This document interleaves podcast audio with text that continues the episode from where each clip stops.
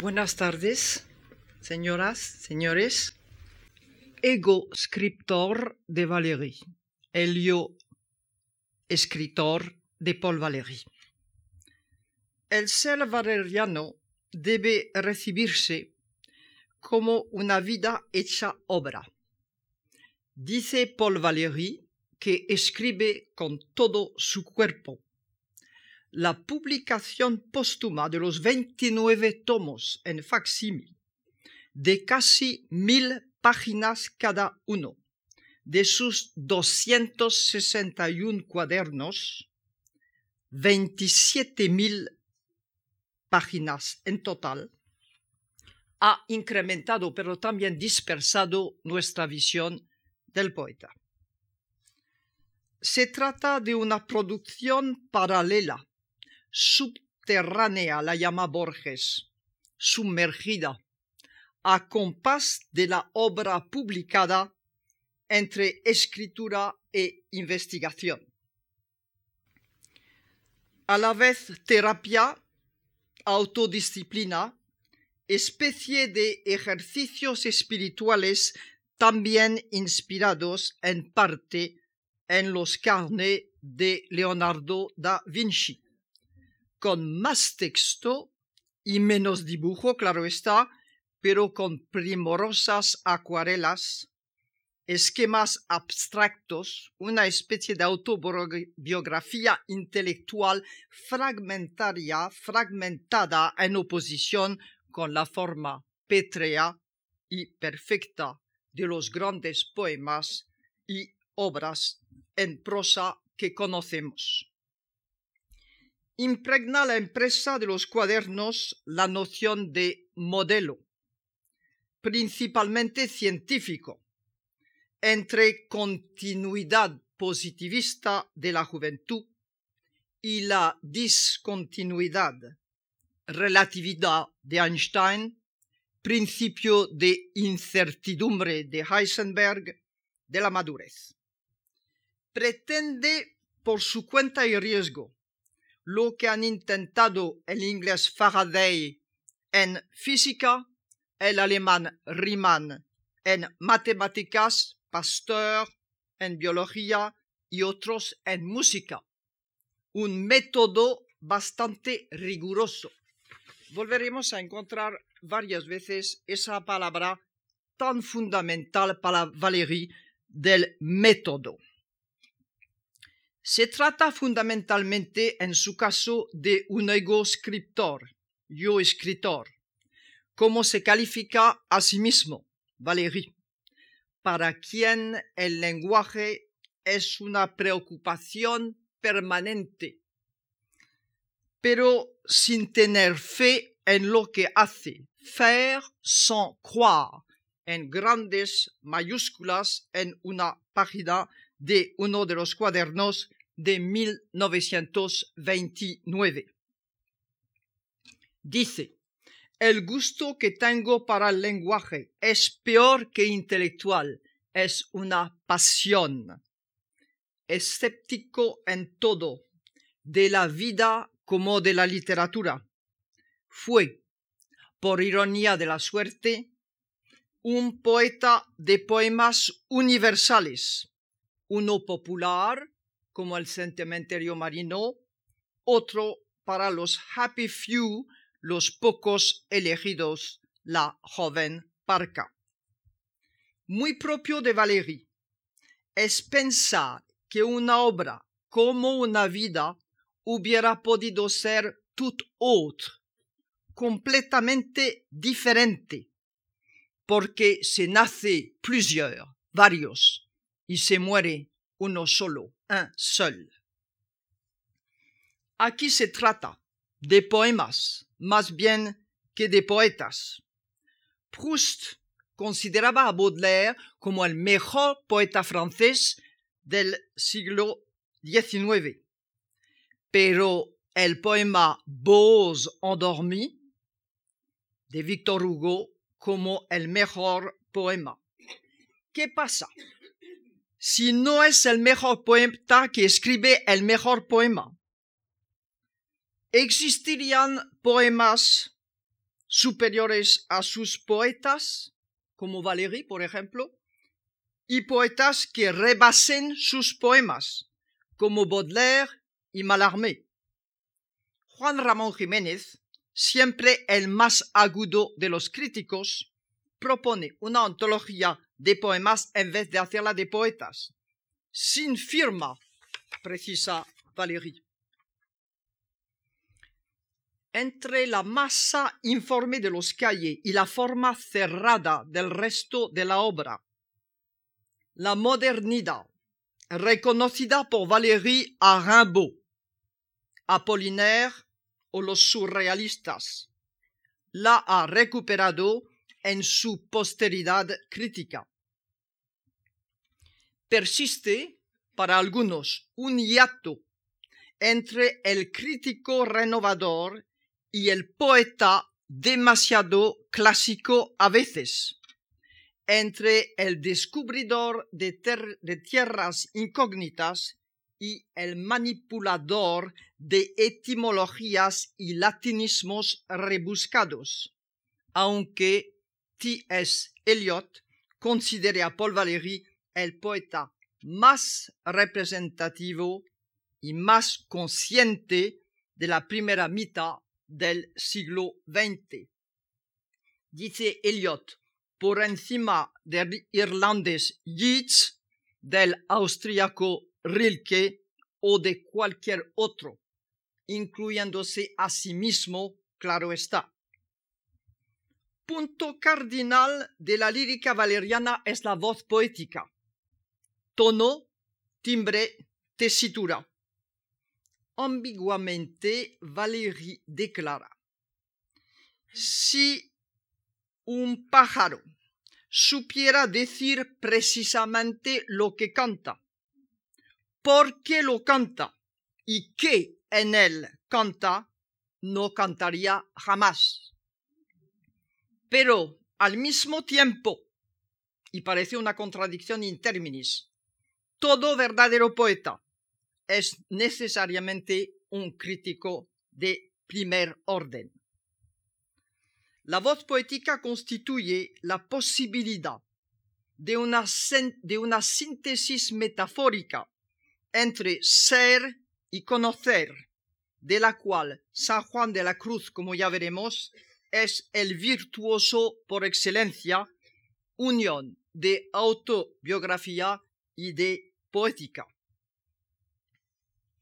En esa unión de autobiografía y poética les voy a leer un texto tremendo de Valéry, que le diferencia radicalmente de la imagen que tenemos del poeta de la Torre de Marfil, que nunca, nunca, nunca fue.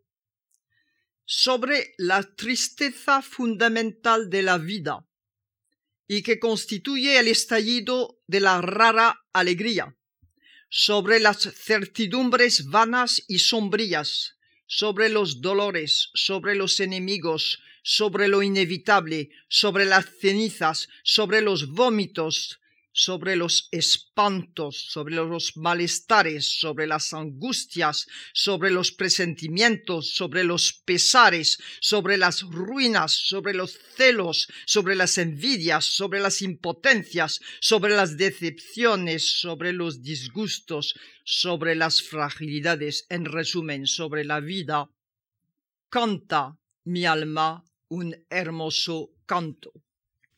Parece bastante claro que nuestro hervidero literario no se encuentra hoy en un teatro, ni en los sueños de un poeta, ni en el agotamiento de la novela, sino más bien, después de lo que nos pasó a todos después de la Segunda Guerra Mundial, en los varios campos de la crítica creadora en su sentido más amplio de ensayo y filosofía.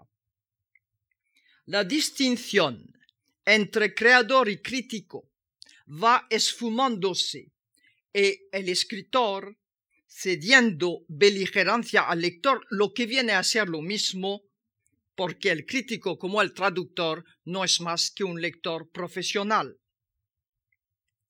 Se entrecruzan varias familias de pensamiento, descendientes de Saussure, el suizo fundador de la lingüística moderna, Freud y Marx, y sobre todo en literatura de Mallarmé y Valéry, que son, como Poe, Baudelaire o Eliot, poetas críticos. El papel protagonista de Paul Valéry es un hecho reconocido por tendencias dispares, la crítica tradicional y la independiente, la universitaria y la extraacadémica, la temática y la formalista, la antigua nueva crítica y la nueva nueva crítica, la estructuralista del texto endiosado, todo el texto y nada más que el texto y nada alrededor, la genética de la movida de los manuscritos, técnica que conviene particularmente a un poeta como Valéry tan fascinado por el proceso de fabricación. Él utiliza la palabra griega el poiein, el hacer, el fabricar, más que por la obra en sí, por el texto nunca acabado, sino por accidente,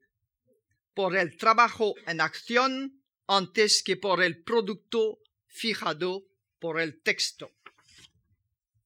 No olvidemos que Valéry fue solicitado por la, revista surrealista Literatura, bautizada por él, y como maestro por Breton hasta su ruptura, por el grupo contemporáneo Telquel, por el Nouveau Roman, por el teatro del absurdo, por la búsqueda estética de los poetas franceses más conocidos hoy como Roubaud u Guy, por la forma conscientemente controlada de Octavio Paz, por Malraux, Sartre o Lacan, por el estructuralismo de Lévi-Strauss y la teoría de la recepción de Hans Robert Jauss, la nouvelle critique francesa y el New Criticism anglosajón. Por Adorno, Barthes, Lyotard y el postmodernismo, Derrida y la deconstrucción. Hoy en día se considera en Francia a Valéry y a Proust como los dos padres de las dos ramas de la crítica moderna. La formalista, Valéry, y la temática Proust. Otros críticos prefieren repartir las tendencias entre adeptos de la forma como Mallarmé y Valéry y los de la energía como Rimbaud. Atormentado por la perfección del primero, Mallarmé, y la intensidad del último, Rimbaud, porque justamente la perfección es lo que más desespera en los demás, claro está. Valéry consigue sobrepasar un cuasi silencio lírico de 20 años al combinarlas, quiero decir, la intensidad y la perfección en sus grandes poemas de la madurez. Y allí llegamos a la joven parca. Resurrección de la voz poética. El canto de la joven parca, 1917 aspira a salvar la abstracción por la música, salvar la abstracción por la música, en una eufonia horizontal melódica, pero también vertical armónica. Subsigno Martis, bajo el signo de Marte, el dios de la guerra. Estamos en el año de la batalla de Verdun y subspecie a eternitatis bajo signo de la eternidad. Valéry está combatiendo con la joven parca a favor de la lengua francesa, que siente amenazada, en forma de autobiografía intelectual, como en el caso del cementerio marino. Se trata de un tópico, el despertar de la conciencia durante una noche por la mordedura de la serpiente del árbol de la ciencia, verdadero curso de fisiología, con alusiones a la pubertad de la parca, incluyendo varias partes de su cuerpo, seno o pecho, hombro, brazo y mano, rostro, mejilla y frente, cabello, ojo, boca y labios, rodilla, pie, corazón y sobre todo omnipresente la sangre en un sentimiento biológico de la conciencia. Se acuerda que al principio de la conferencia he dicho que Valéry pretendía escribir con todo su cuerpo. Narciso femenino. La joven parca se despierta a la conciencia por el dolor y acepta su condición femenina como ineludible, aunque sepa que la angustia perdurará. El poema despide cierto perfume del Génesis bíblico, el conocer asimilado al pecado original, entre el gusto por el saber y el veneno de la sensualidad, cuando al contrario para Valéry, la ignorancia constituye la mentira por excelencia, de la cual se debe escapar para llegar por el sufrimiento a cierta armonía con el universo. La lucidez será amargamente conseguida y caramente pagada. En los borradores, borradores del poema existe la solución del suicidio para volver a la pureza del no ser, en vez de la aceptación y adaptación al mundo elegidas en la versión finalmente publicada. A la par de la sangre del cuerpo, el apuntar de las lágrimas del espíritu representan dos temas fundamentales de Valéry. Esta noche trágica partera de la identidad de la joven parca como fue la noche de Génova en 1892 para Valéry el mismo, se asemeja especialmente al tránsito místico de la noche oscura de San Juan de la Cruz, pero claro, en el caso de Valéry, de una manera laica. Las 800 cuartillas, digo 800 cuartillas de los borradores, prueba de la excitación entre sonido y sentido, que para Valéry es una definición posible de la poesía, resultan irresistibles.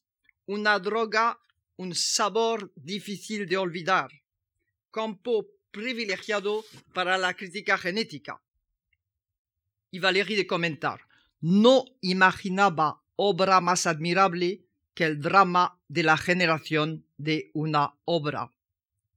Susurros que buscan una forma. No se sabe por dónde empezar la lectura de un borrador valeriano. Tantas cosas aparecen en los manuscritos de la joven Parca que desaparecen en el texto final porque no han germinado.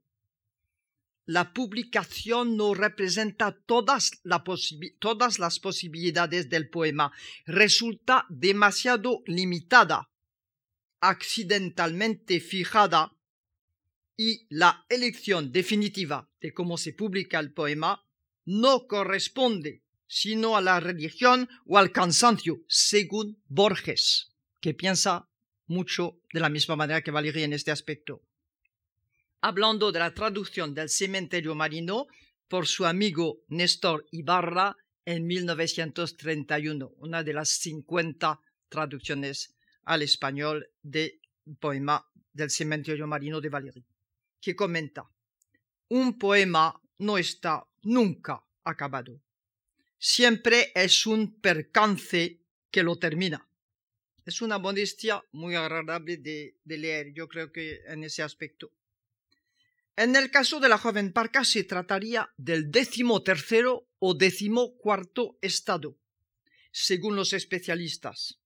No quedan más que los ecos lejanos del grito atenuado de la parca, el camino hacia lo callado y tácito de la resignación, un monólogo al cual Valéry había impuesto unas condiciones de forma tan severas como libres las del fondo. La diferencia entre los gritos de la parca en los manuscritos y el poema tal como lo conocemos es abismal. Esa autocensura nos hace preguntarnos muchas cosas alrededor de Valéry. Parte de su defensa idiomática consiste en la elección del más clásico de los versos franceses, el alejandrino de Racine, que se desarrolla principalmente en la forma de tres tetrametros, tres veces cuatro, doce sílabas, con el dístico como unidad de composición pareja de dos versos rimados. El alejandrino de doce sílabas de la joven parca engendra otro tipo de obligaciones y de consecuencias que el decasílabo diez sílabas épico barroco del cementerio marino. Pero en los dos casos, sin, embargo, Valéry insiste, las obras bellas son hijas de su forma que nace antes que ella. La forma nace antes que el fondo. La joven parca adopta un diseño astrófico, sin estrofas mientras es tan importante la estructura de la sextina, seis versos, estrofa de seis versos, en el cementerio marino. La joven parca, todo seguido, el cementerio marino, estrofas de seis versos. La joven parca utiliza el leitmotiv wagneriano porque como tiene 512 versos, necesita volver al tema que abandonar para que la gente que lo lea siga el desarrollo del poema. Cuyo ejemplo más obvio es la repetición armoniosa yo del verso 102 y misterieusement, misteriosa yo del verso 325, más de 225 versos de diferencia. El esquema de los versos del cementerio marino siguen mayoritariamente la forma silábica 4 más 6. 1, 2, 3, 4, 1, 2, 3, 4, 5, 6. 1, 2, 3, 4, 1, 2, 3, 4, 5, 6. Repartición asimétrica que al ensancharse el segundo hemistiquio del verso parece acompañar la amplificación del movimiento de las olas.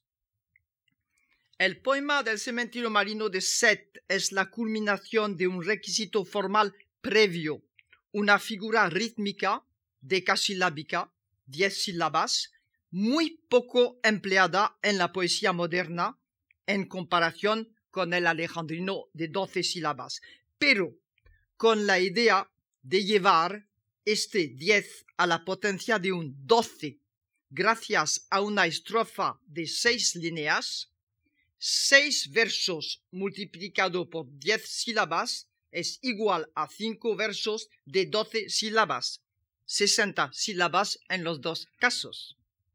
Y la idea de una composición fundada sobre el número de estrofas, 24 como las horas del día, 24 como el abecedario griego, 24 como el abecedario francés, 26 menos 2 porque Valéry suprime la K y la W como en su obra Alfabet publicada después de su muerte.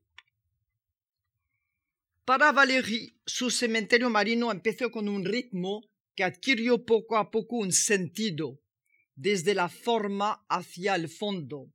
Los dos poemas más importantes de Valéry escapan a la moda del verso libre y Valéry bromea, libre sobre todo de desertar la memoria. Tiene mucha razón, es decir, él persigue la rima con un fin muy preciso, quedarse en la memoria de los lectores. Cuando la Nouvelle Revue Française publica El cementerio marino el 1 de junio de 1920, es el deslumbramiento, la aceptación inmediata de su universalidad, a la vez Biblia según Max Aub, Beatus ille, como dice Gerardo Diego, Grundtext der moderne Lyrik, según Hans Robert Jauss, el papa de la teoría de la recepción literaria. Procediendo por eliminación de más a menos, es decir, todos los mejores poemas y vamos eliminando. Entre los grandes poemas modernos, Carlos Busonio, con el apoyo de Alexandre, reserva a El cementerio marino el último lugar, es decir, el último que elimina, convirtiéndolo así en el primero. Valéry se ha apropiado el tema del cementerio y la rima Colombe tombe, paloma tumba, que en el fondo son dos tópicos archi manoseados, pero depende de quién los manosea, claro.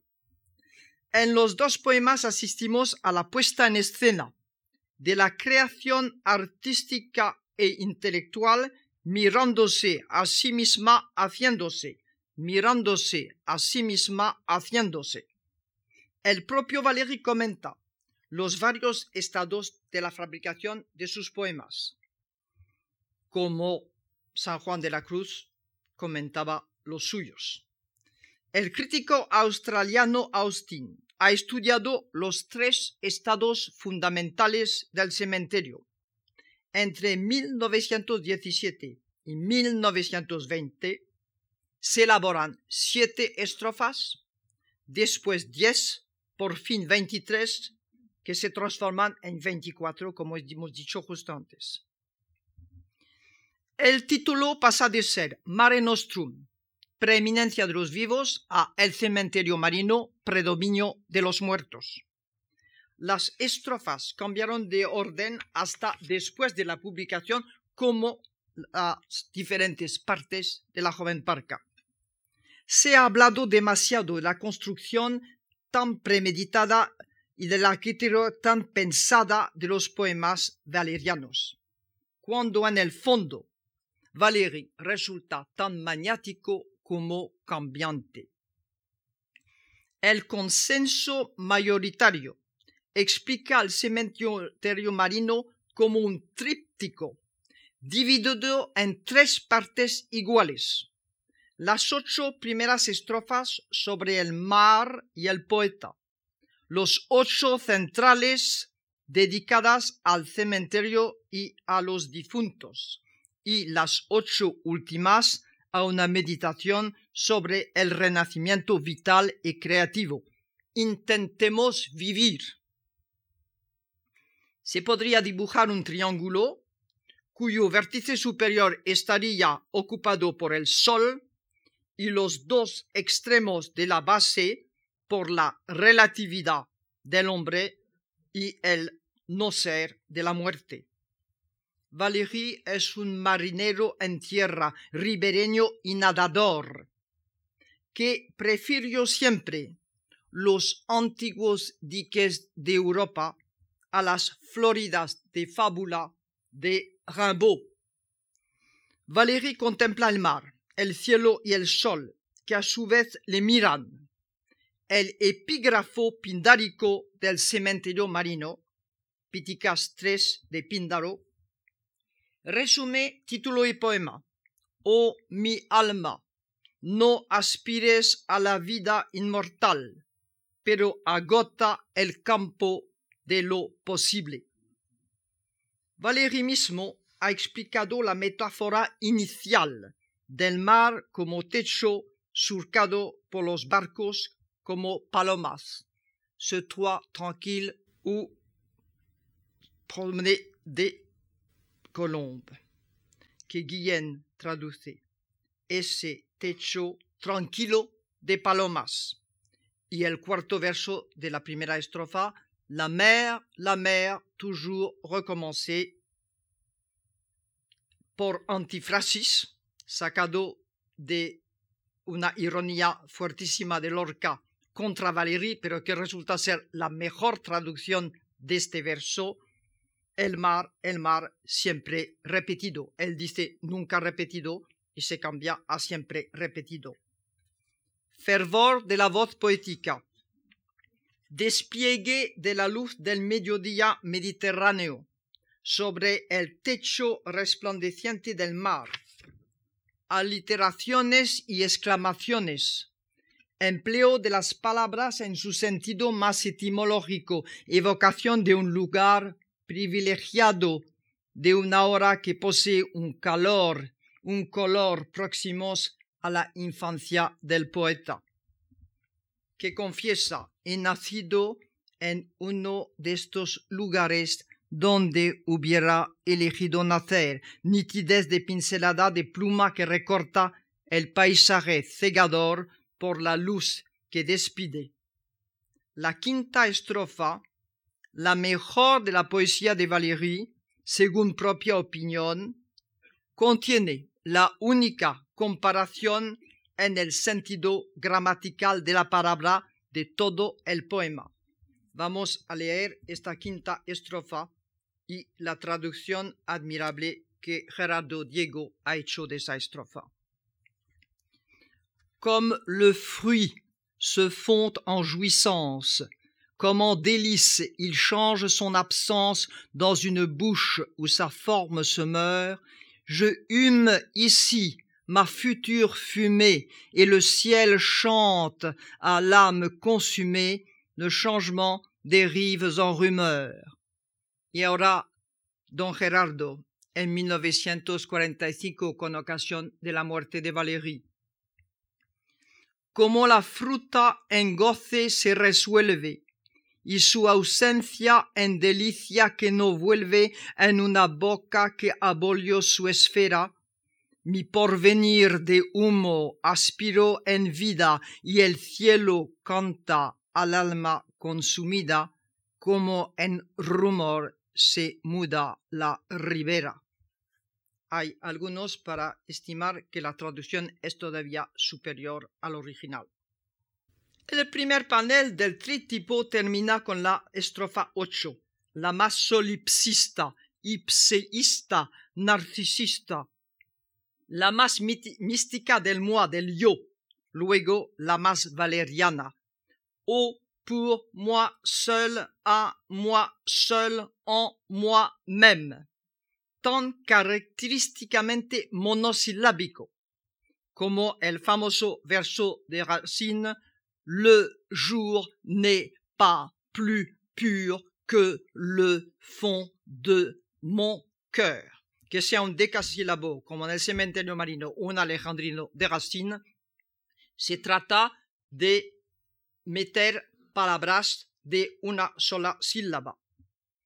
Pero que traduce a la vez el peripsum et cum ipso et inipso de la misa, que Valéry, no creyente, ateo, considera como la obra maestra de todas las artes, la misa como tragedia, como teatro superior a los persos de Esquilo, a Hamlet de Shakespeare y a Tristan y Isolda de Wagner.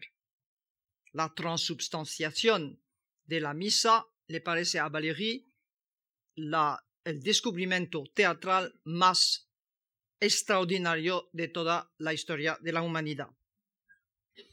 A partir de la estrofa 9 de Sabor Gongorino empieza la meditación sobre la muerte y la estrofa 10 destaca el hipalaje más conocido del cementerio marino al trocarse las sombras por el mármol. Es decir, el hipalaje hace que tant de marbre et tremblant sur tant d'ombre, en de ser las sombras que tiemblan, es el mármol, porque las sombras hacen mover el mármol. En este caso, en vez de ser racine, el origen del verso, la inspiración está fácil de encontrar en el famoso verso de la Eneida de Virgilio, Ibant obscuri solo sub nocte umbras. Los que se pasean son oscuros y la noche está sola, en vez de ser la noche oscura y los que se pasean solos. La gran oda, alta sinfonía, como la llama Valéry, tiene la ventaja de no ser un poema de amor, sino de la inmortalidad de lo absoluto y la inestabilidad de lo relativo. Un poema del ser y del estar, de la vida y de la muerte, a lo Valdés Leal. La larve file où se formaient des pleurs, Guillen. En las fuentes del llanto, larvas hilan. O bien, le ver, le vrai rongeur, le ver irréfutable, Guillen. El roedor gusano irrefutable. De agonía pascaliana y una muñana. Desde la estrofa 15 hasta el final se reúnen cuerpo, espíritu y mundo, el famoso C-E-M de Valéry. Muerte, vida y el yo, empezando con el lugar común del Ubisunt, donde están lugar común desde Horacio, François Villon y las famosas coplas de Jorge Manrique.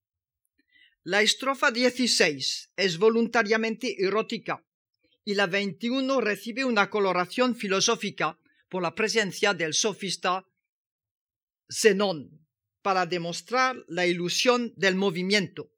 Hacia el final reaparecen el lugar y el paisaje borrados durante las estrofas más éticas y más severas para terminar con el impulso vital que traduce muy bien Guillén, intentemos vivir. Según García Baca, la esencia de la poesía valeriana es l'être et le néant de Sartre, ser y tiempo de Heidegger, por lo tanto, toda la filosofía existencial de nuestros días.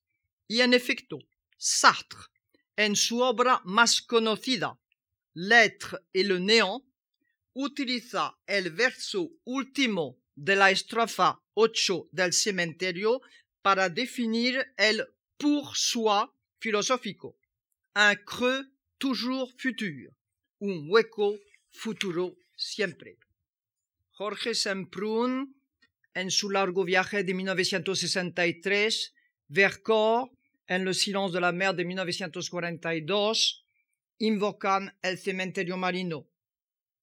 El primero al recitarlo en el tren que le lleva al campo de concentración de Buchenwald y el segundo al elegir su título según el combate entre la calma aparente del techo tranquilo del mar y el tumulto de las bestias de sus profundidades ocultas.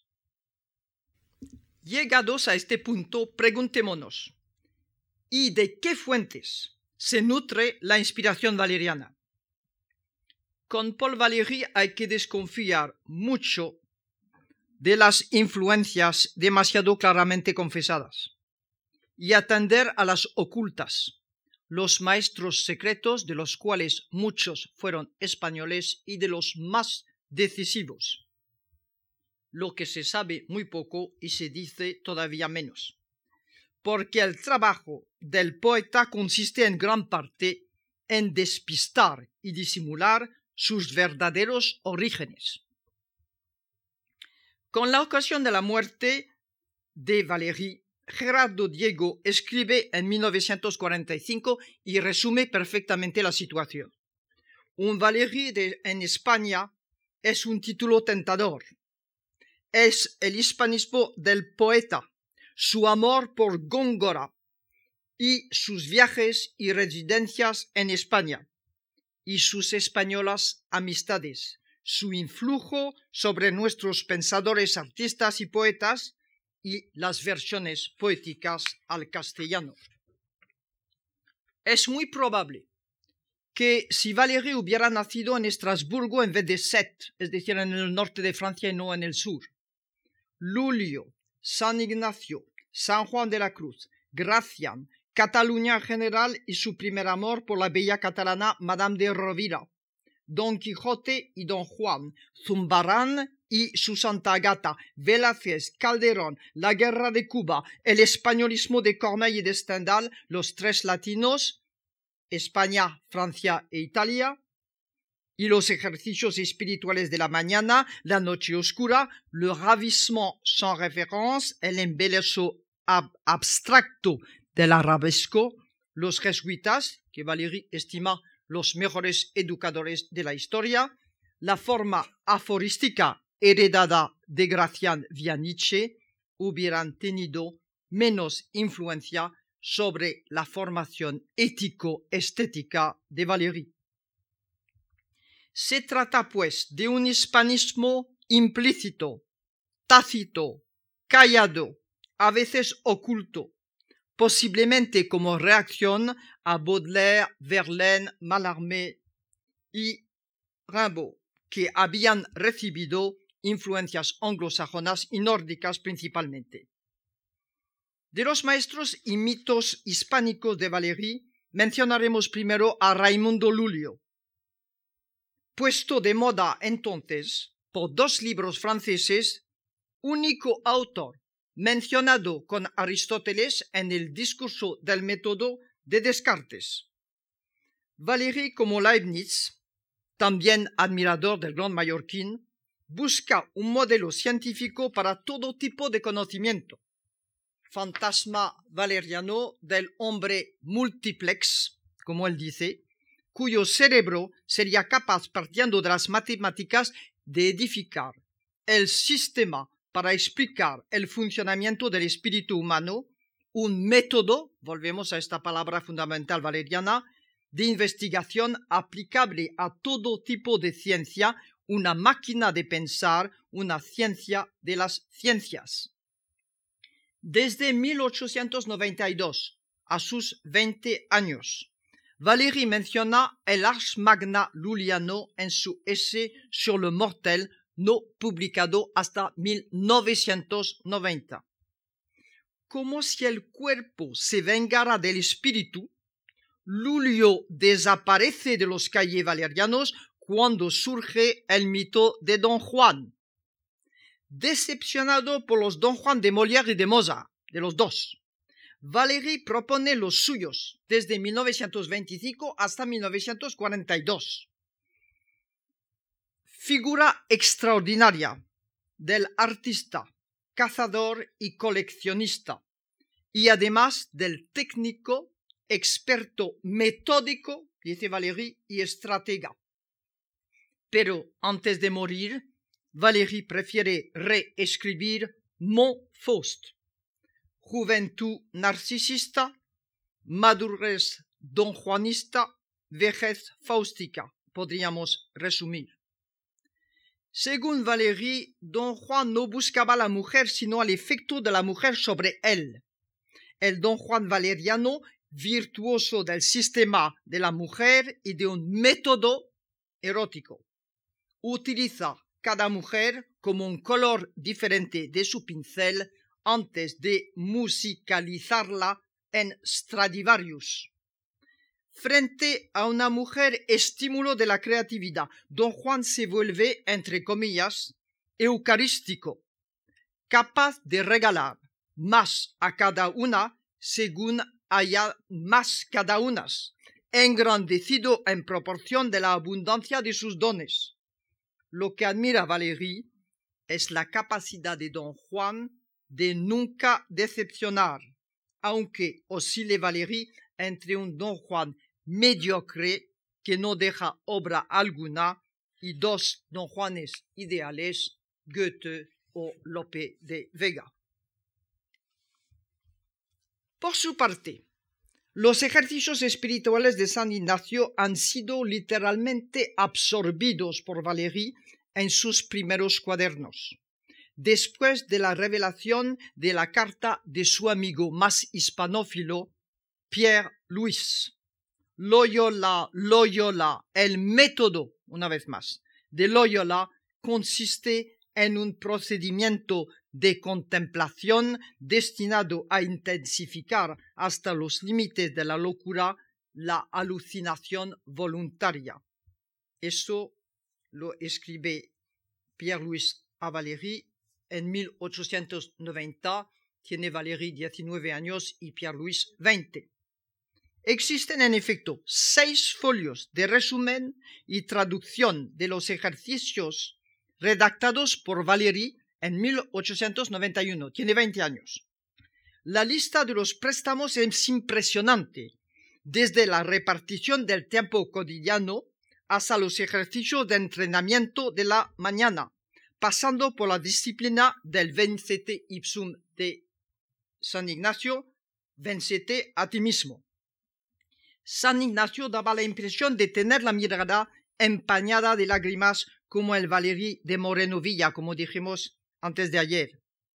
Pero cuando se aborda el problema de la fe, los caminos se separan, porque las imágenes creadas por la composición del lugar ignaciana no pueden pretender a la realidad para Valéry, aunque este último recupere la meditación del infierno y la pasión de Cristo.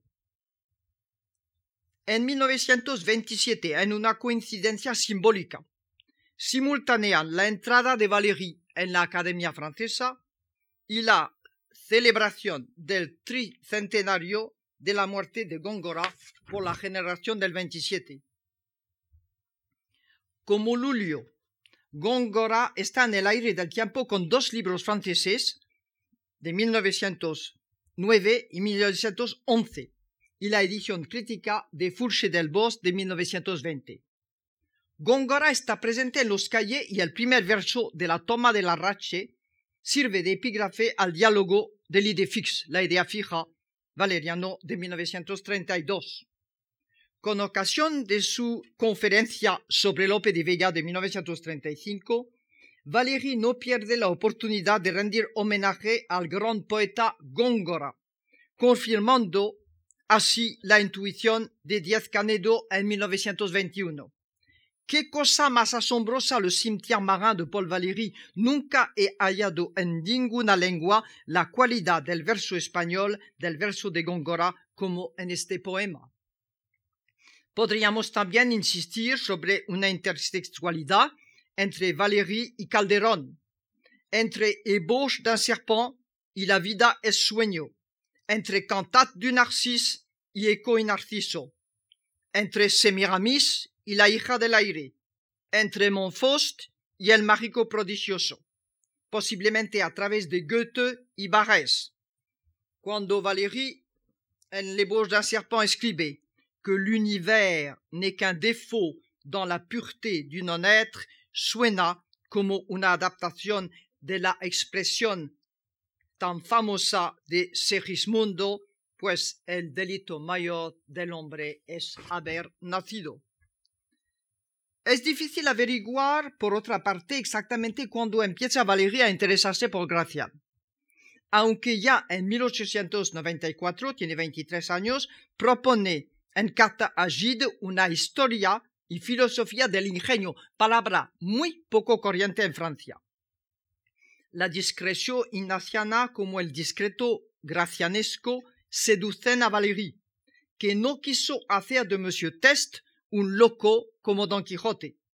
Reconoce un coup de foudre por Gracián en su cuaderno de 1931 y utiliza varias veces la expresión et enfin être un saint. En una palabra, santo. Último aforismo del oráculo manual. Gide nos recuerda que Paul Valéry le citaba con admiración una expresión de Cervantes, creo, ¿Cómo se esconde un hombre? Variaciones sobre esta fórmula, cache ton Dieu, cache ton diable, que podría pertenecer a Gracián tonto como a Cervantes, atraviesan los cuadernos y las obras completas.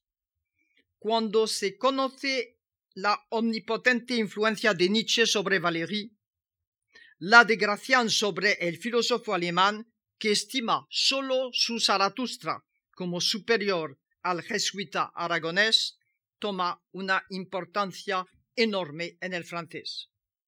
Pero en el caso de Cervantes no se puede hablar de flechazo, sino de una preferencia por el personaje mítico sobre el libro, que resulta demasiado largo y demasiado loco para Valéry, aunque el tipo le parezca extraordinariamente interesante.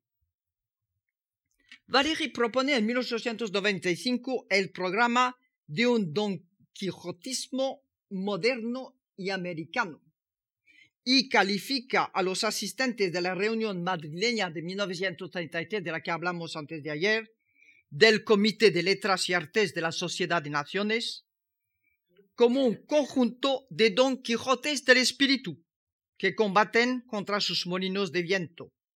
Fórmula que puede haber sido sugerida por el espectáculo visto desde el tren en Matapozuelos de una pequeña silueta única en el infinito de la planicie ondulada, un caballero lento es Don Quijote mismo. Fin de cita. Comentario acompañado de un sencillo dibujo en sus cuadernos. Sobre todo, nos intriga en la misma página de un cuaderno de 1909 la presencia simultánea de la fórmula cervantina según Gide, cache ton Dieu, cache l'homme, debajo del título L'homme de verre, el hombre de cristal, de la primera meditación cartesiana, pero quizá también el licenciado Vidriera lo que podría convertir a Monsieur Test en una novela ejemplar. Con la máquina de pensar de Lulio, el método ineroticis de Don Juan, el ascetismo heroico de San Ignacio, el, alpinismo poético de Góngora, la pureza del no ser calderoniano, la quinta esencia aforística de Gracián y el quijotismo moderno y americano, San Juan de la Cruz esto es lo más importante de todo, desempeña un papel diferente, quizá el más importante, el de cristalizar la vuelta a la poesía de Paul Valéry. En efecto, los inicios de la joven parca y del cántico espiritual ofrecen parecidos turbadores y convincentes. En 1941, en su texto más conocido, sobre San Juan, habla Valéry de una lectura de hace 30 años, pero la fecha de 1891, durante los años juveniles de frecuentación de la Biblioteca Municipal de Montpellier, parece mucho más probable, contemporánea del descubrimiento de San Ignacio y Wagner la autobiografía místico-espiritual del santo español. Se vuelve psicointelectual en el poeta francés.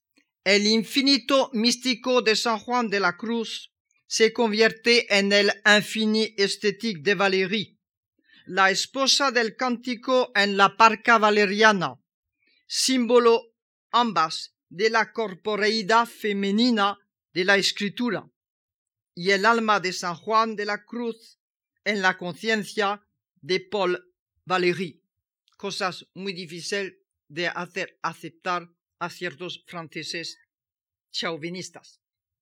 El poeta francés adopta incluso la forma interrogativa, que es lo que más la primera vez lo que más me atrajo la atención fue esta forma interrogativa. La entrada en escena de la, joven parca, qui pleure la seule, corresponde con ¿A dónde te escondiste, amado, y me dejaste con gemido? Las lágrimas de la parca al gemido Juan Cruciano. A cette heure traduce a dónde, el tiempo sustituyendo al espacio, pero sabemos desde Einstein que se confunden escondiste y dejaste se integran en sol.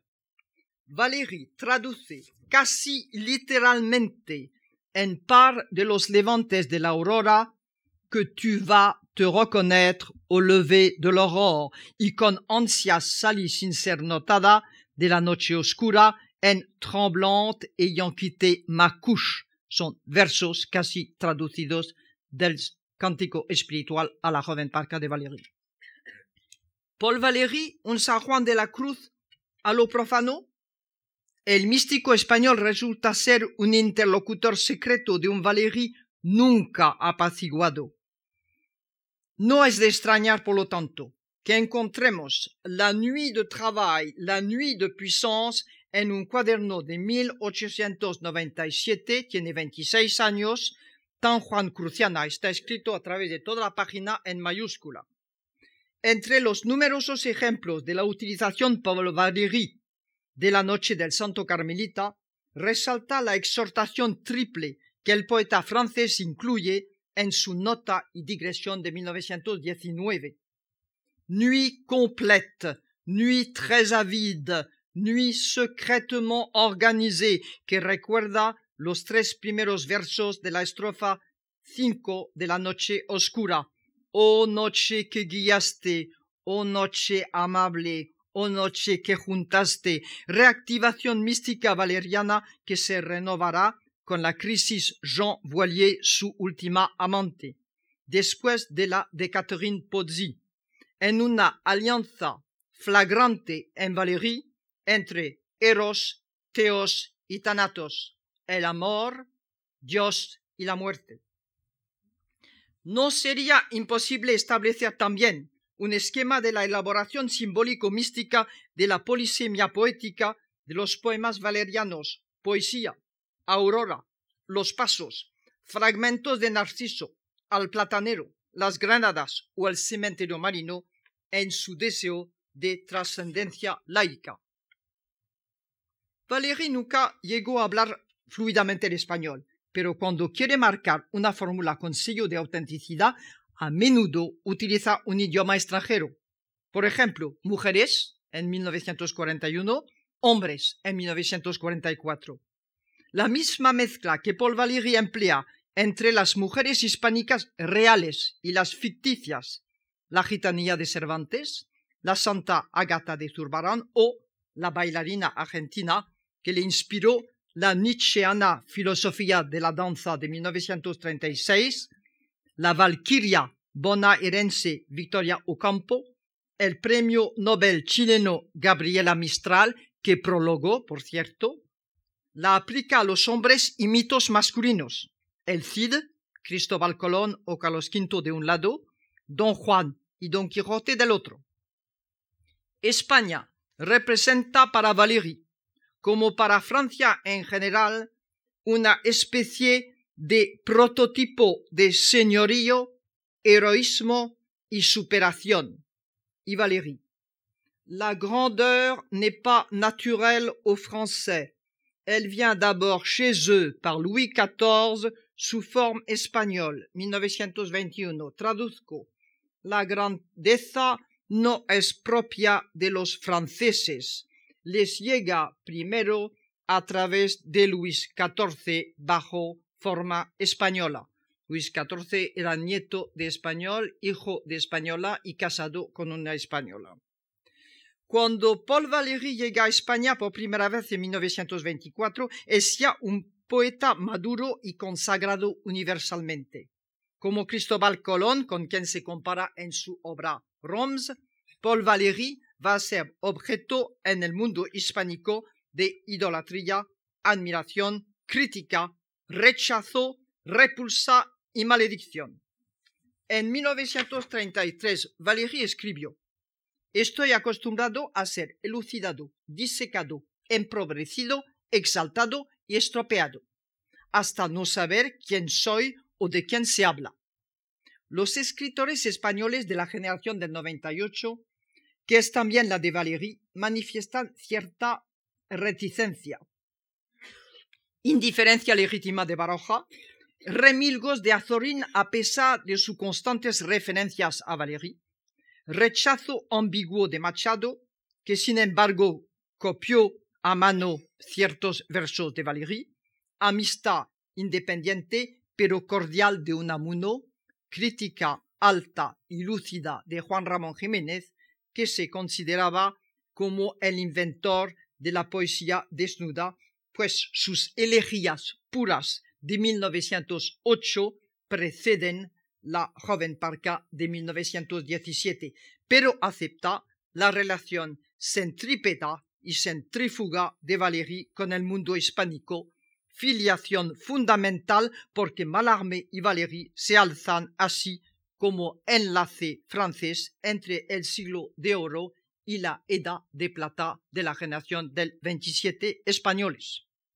Según Juan Chabas, una poesía cuya línea histórica bien española empezaría en Góngora y saltando a Francia con Mallarmé y Valéry, volvería a España con Guillén y añade a desarrollar. Valéry tendrá más posibilidades de contacto directo con la generación de 1910. Eugenio Dos Madariaga, ambos muy amigos suyos, la revista de Occidente, Vela Marichalar Ortega, con quien comparte el perspectivismo de la teoría de los puntos de vista. La relación triangular Nietzsche, Valéry, Ortega se repite con San Juan Valéry Montpou, que estrenó en 1973 sus cinco melodías sobre textos de Paul Valéry inspirados en la música callada del cántico espiritual. La relación de Valéry con la generación del 27 es cronológicamente de naturaleza distinta. La diferencia de, de edad hace del francés un maestro y un modelo o un adversario. En Francia diríamos un repoussoir. Lorca fluctúa entre llamar a Valéry gran poeta y su respuesta agresiva al cementerio marino con el paisaje de la multitud que orina en contra de la poesía pura de Valéry, de poeta en Nueva York. Y Cernuda llega a calificar a Valéry de repulsivo. En cambio, Alexandre confía a El País en 1977, sin Valéry, Rimbaud y Joyce yo no sería poeta que eso lo confió a El País en una, en ah, entrevista en 1977. Por su parte, Damaso Alonso compone sus poemas puros en 1921 y Rosa Chacel me reconoció una presencia de Monsieur Test en algunas de sus novelas. El clan de los devotos está representado por Jorge Guillén y Gerardo Diego, ambos traductores del cementerio marino, y Pedro Salinas, que habla de Valéry como el evangelista y el desbravador. La relación entre Valéry y Guillén recuerda mucho la de Valéry con Mallarmé o de Mallarmé con Valéry.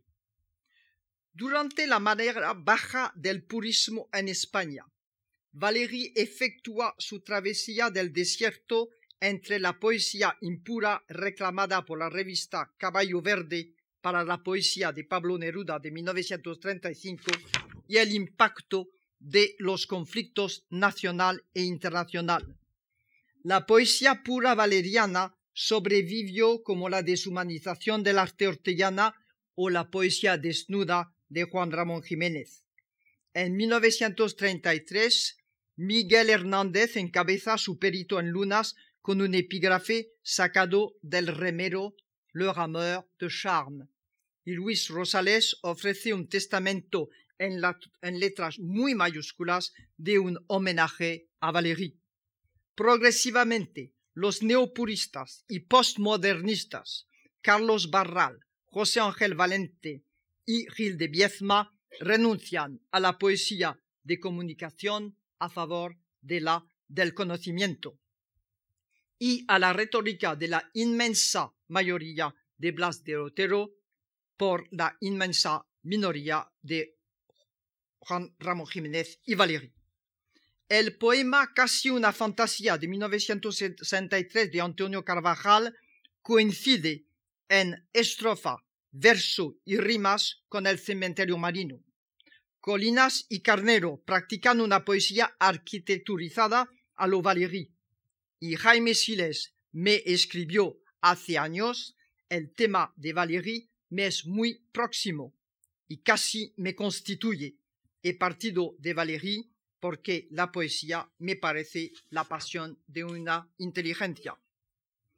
Si se mide como hace Valéry a un poeta según la extensión de sus efectos, es evidente que ha tomado conciencia de la dimensión del idioma español, pero también de sus ecos personales en todo el mundo hispánico. En 1922, 25 y 38 intenta consolarse de las disensiones europeas dirigiendo sus miradas hacia el nuevo mundo y elige a Matilde Pomes como profesora de español para su hija Agathe. La exposición del libro argentino de París en 1938, cuya inauguración presidió, fue para él una revelación total y pide a Victoria Ocampo recoger los restos de nuestra civilización occidental, lo que explicaría en parte sus prólogos a muchas obras sudamericanas. Victoria Ocampo dedicará un número especial de su revista Sur a la muerte de Valéry, donde figuran trece cartas que Valéry le escribió entre 1939 y 1945, es decir, durante la Segunda Guerra Mundial. Poco antes de morir, Valéry enviará un último mensaje a quienes son nuestra esperanza, amigos de América Latina. Cuba, patria de dos de los traductores de Valéry, Mariano Brull y Eugenio Florit, fue la pionera en poesía pura y Lezama Lima ha dedicado tres textos importantes a Valéry. La consagración de la primavera de 1978 de Alejo Carpentier se desarrolla a partir de dos temas del cementerio marino. Y el guatemalteco Augusto Monteroso da a su personaje Eduardo Torres las iniciales de Edmond Test. Como en el caso de Rilke, con el cementerio marino, el mexicano Alfonso Reyes quedó conmovido por la joven Parca y su Ifigenia cruel de 1924 es una transposición política de la joven Parca a la luz de la Revolución Mexicana, donde está la poesía pura. El grupo poética de la revista Contemporáneos 1928-31 también da señales de valerismo incondicional. Canto a un mineral de Jorge Cuesta y sobre todo Muerte sin fin de José Gorostiza son descendientes mexicanos directos del autor del cementerio marino. El argentino Julio Cortázar arranca a menudo de una frase de Paul Valéry, a quien paga sus deudas en Rayuela en 1963. En lo que concierne a Borges, el conocimiento exacto que tiene Gérard Genet de Paul Valéry le lleva a insistir sobre la intertextualidad entre el Pierre Menard borgesiano y el cementerio marino valeriano.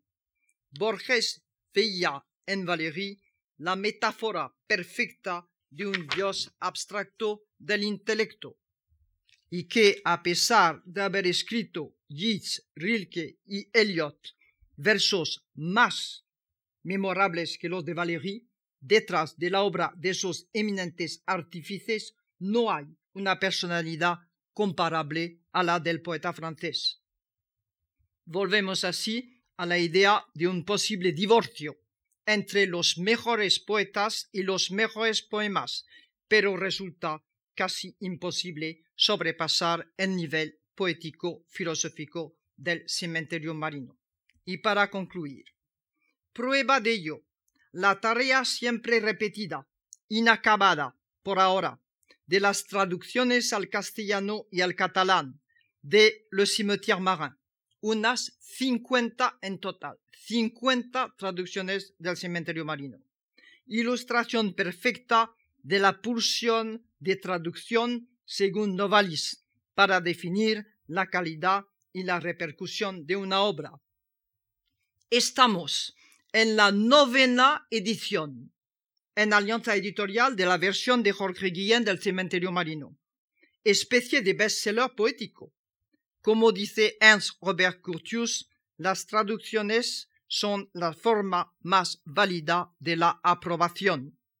En este sentido, la intertextualidad entre Valéry y el mundo hispánico, lo que él llama caricias entre literaturas, se explicaría por qué, a pesar de representar la quinta esencia del carácter francés, supo apropiarse desde su juventud en Sète y en Montpellier, en su etapa de génesis, algunos de los mejores logros de la literatura española.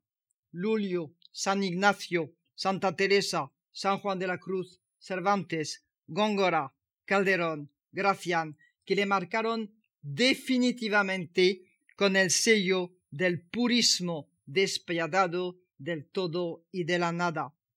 He aquí uno de los secretos de Valéry que espero haber desvelado para ustedes en estas dos conferencias. La inteligencia de las mentes y de la lengua, el acero forjado en Toledo de los atletas del descubrimiento, de la reconquista y de la conquista, y sobre todo de la arquitectura, de la pintura, de la novela, de la poesía y del teatro del siglo de oro, han hecho mella en el joven Valéry que no olvidó nunca sus lecturas hispánicas, los doce mil volúmenes españoles de la Biblioteca de Montpellier, esta agilidad mental que es la del más grande siglo español y la del mayor movimiento poético francés, el simbolismo, ha conseguido